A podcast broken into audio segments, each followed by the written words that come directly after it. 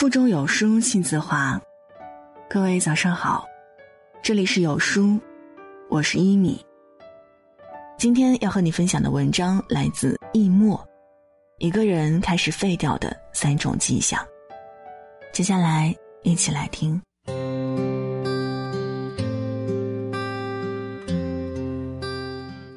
你二零一八年的目标完成了吗？前几天一张二零一九年计划表刷屏，顺便扎透了很多人的心。间接性踌躇满志，持续性混吃等死，有多少人重复着日复一日的苟且，却在期待遥不可及的诗与远方呢？最近半年，表弟迷恋上了短视频，不管什么时候见到他，他总是拿着个手机，津津有味的看着。偶尔还会爆发出阵阵狂笑，不知情的还以为他中了邪。我劝他，都是要找工作的人了，别一天到晚就知道刷视频，干点正事儿要紧。他总是说马上马上，就看一分钟，再看一分钟。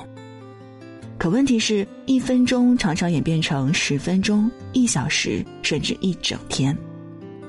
我知道表弟是被时下互联网的算法逻辑裹挟了。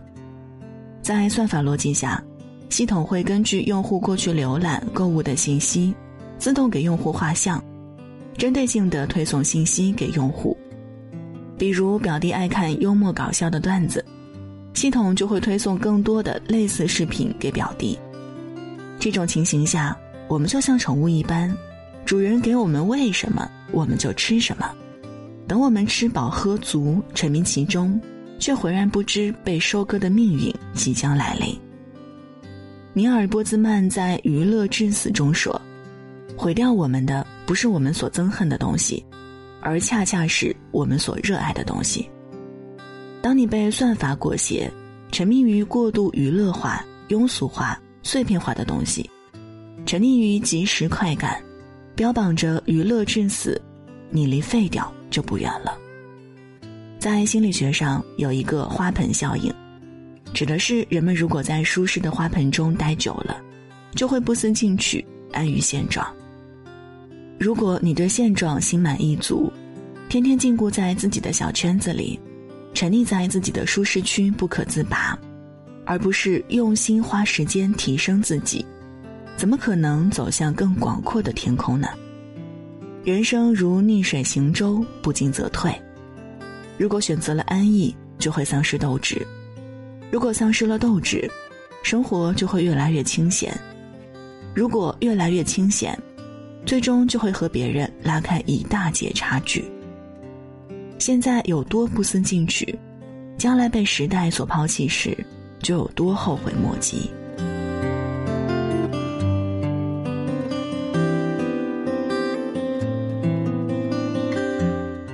人到中年，最悲催的莫过于失业吧。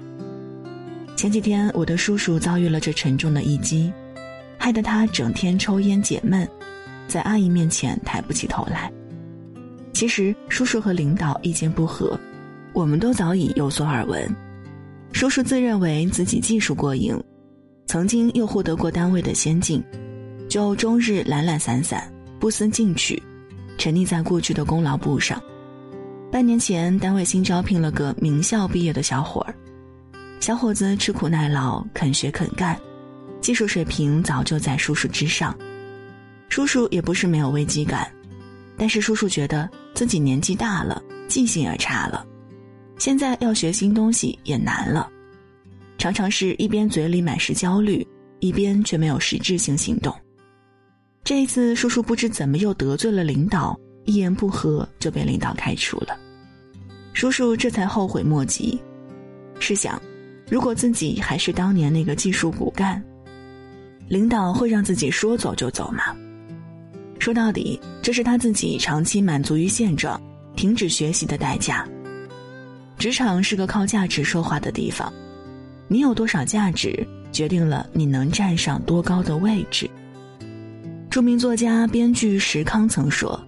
一个人的死亡时间是从停止学习开始的。不学习、不进步的人，迟早会被社会所抛弃。但凡有所成就的人，注定终身与读书和学习形影不离。曾经 HBO 拍摄过一部纪录片《Becoming Warren Buffett》，成为沃伦·巴菲特。片中的巴菲特最大的特质就是终身学习力。他从小就深入阅读和学习所有与股票投资相关的书籍，把父亲的收藏读完后，他又到哥伦比亚大学图书馆继续研究学习。哪怕后来功成名就，他仍然坚持早早起床，花大量的时间阅读各种新闻、报刊和书籍。他的合伙人查理芒格这样评价。沃伦读书之多，可能会让你感到吃惊。它是一本长了两条腿的书。有句话说：“只要你还在学习，人生就有无限可能。”不断读书，不断学习，不断进步，你的人生才会越过越精彩。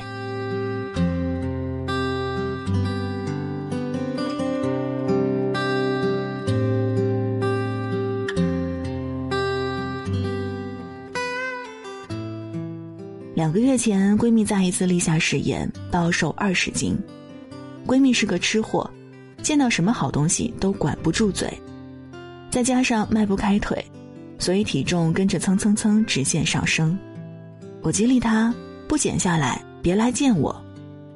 在那之后，他果然坚持跑步了一阵子，但没多久，他就又一切照旧了。你不知道跑多了腿酸，这是下雪天啊，会冻死的。啊，这么好吃的布丁，别拦我！不管什么时候见到他，他总会有七七八八的理由。如今见到他，他还是老样子。生活中总有一些人嚷嚷着要减肥，却总是减不下来。归根结底，缺的是自律。放弃了自律，迟早有一天要为过去的偷懒买单。巴尔扎克说：“有规律的生活才是健康与长寿的秘诀。”美国科学杂志曾刊登数据显示，运动和不运动的人各种患病几率，分别是：患心脏病几率，运动者是千分之三十七，缺乏运动者是千分之两百二十七；患高血压几率，运动者是千分之四十，缺乏运动者为千分之七百零四；患肥胖症几率，运动者占千分之四。缺乏运动者则高达千分之八百零八，其中最重要的一点是寿命差距，运动者平均比缺乏运动者长寿十一岁。一组组对比鲜明的数据早就在警告我们：运动和不运动过的是两种人生。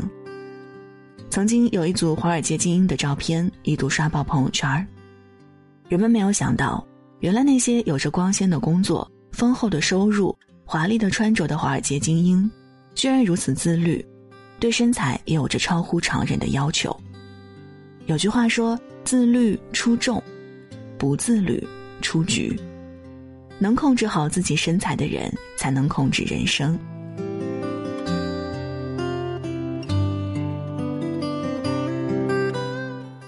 王小波说：“人的一切痛苦，本质上都是对自己无能的愤怒。”没有人天生就是王者。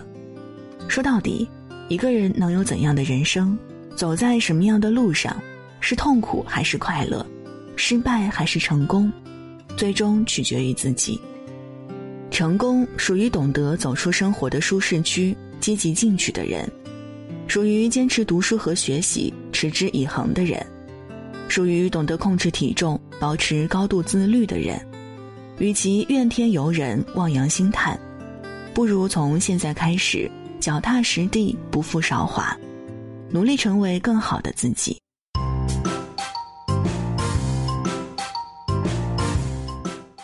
最后，想和大家分享一个彩蛋：有书读书季现在开始了，有书君每周会免费赠送一千本实体书送给大家。